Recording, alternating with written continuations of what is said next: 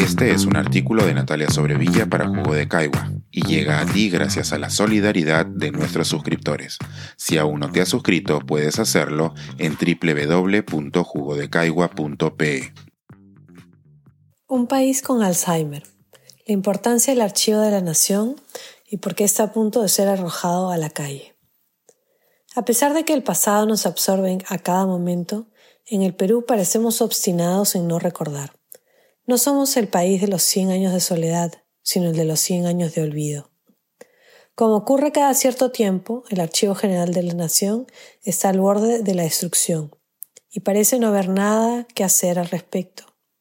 La primera vez que escribí sobre esto en la prensa fue en el 2018 pero llevo mucho más tiempo firmando peticiones, protestando junto a otros colegas historiadores, haciendo todo lo que está en nuestras manos para contrarrestar la desidia que amenaza con destruir el pasado de toda una nación.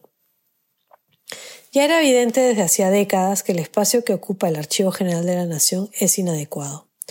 Una inundación por rotura de tuberías en los sótanos del edificio del Palacio de Justicia obligó a que la sección más antigua, del archivo histórico, la colonial, se mudará temporalmente al edificio del correo. La situación sigue siendo muy precaria porque ese local está al borde del colapso y los documentos se mantienen en riesgo, luego de más de 15 años de la mudanza. En el Palacio de Justicia la situación es peor, porque ahora, después de una larguísima batalla judicial, se ha emitido la orden de desalojo y millones de documentos están en riesgo de terminar en la calle. Este pleito entre el archivo y el Poder Judicial es de larga data. Cuando se construyó el Palacio de Justicia a inicios del siglo XX, se asignó un espacio para el archivo, y si bien eso consta en los documentos de la época, el Poder Judicial ha buscado formas para deshacerse por vía judicial de ese apartado que ocupa una parte importante del palacio, alegando que necesitan más espacio. No me detendré en los méritos del caso.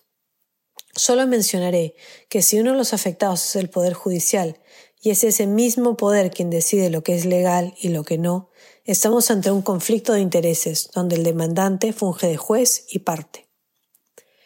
Pero esta lucha en los tribunales no es una sorpresa, como tampoco lo es la orden de desalojo. El archivo lucha por tener un local nuevo desde hace una década.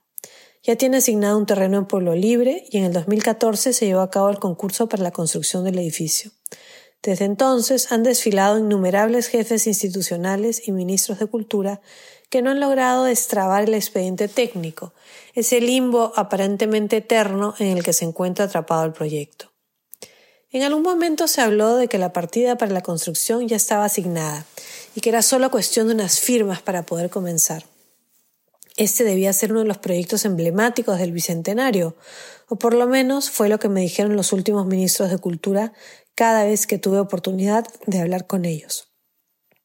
Pero hasta ahora, el silencio. Recientemente, el Congreso avaló la creación de un colegio de historiadores y no se conoce ni un pronunciamiento ni una sola acción de su parte. La Academia Nacional de la Historia sí se ha pronunciado, pero ¿hará eso alguna diferencia? Una vez más, los historiadores estamos indignados porque no se avisó una solución. Es tan grande la frustración que a veces roza la incredulidad. Son muchos los colegas que me dicen que esto no puede pasar. No se pueden arrojar 150.000 metros lineales de documentos importantísimos a la calle. ¿O sí? Lo más triste es que el personal del archivo tiene que seguir trabajando sin saber qué es lo que va a suceder y sin saber qué acciones concretas se están tomando.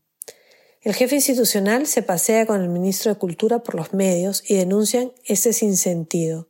Pero ambos son relativamente nuevos en sus cargos y evidentemente no tienen mucho apoyo desde el gobierno, donde reina una desidia generalizada. Si bien no ayuda que el presidente haya mostrado repetidamente su incapacidad para tomar decisiones, no olvidemos que el problema del archivo ha sido dejado irresuelto a lo largo de cinco presidencias, por lo menos. Esto no es algo nuevo.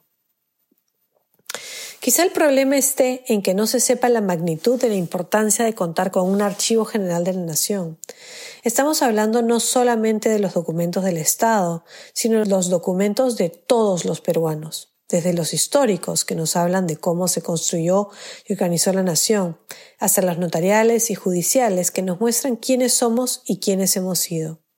Ahí están los documentos de identidad de cada uno de los peruanos, los registros de los barcos en los que llegaron los que emigraron a este país, los documentos sobre las haciendas y sobre los proyectos de todo tipo, desde los ferrocarriles hasta los telégrafos, sobre las instituciones, las asociaciones y las apuestas hechas por los peruanos para crear un país. Estos, entre muchísimos otros, que nos deben importar a todos. ¿Cómo se sentiría usted si de pronto perdiera toda su memoria y qué consecuencias tendría ello? Unas instalaciones adecuadas equivaldrían a dar un solo primer paso, pues aún queda muchísimo por hacer para conocer todo lo que se tiene archivado. Más allá de los problemas inmediatos del local, hace falta catálogos y una mayor organización y digitalización de documentos. De momento, nada de eso nos es accesible y el Perú sigue apostando año tras año por el olvido. Este es un artículo de Natalia Sobrevilla para Jugo de Caigua y llega a ti gracias a la solidaridad de nuestros suscriptores. Si aún no te has suscrito, puedes hacerlo en www.jugodecaigua.pe.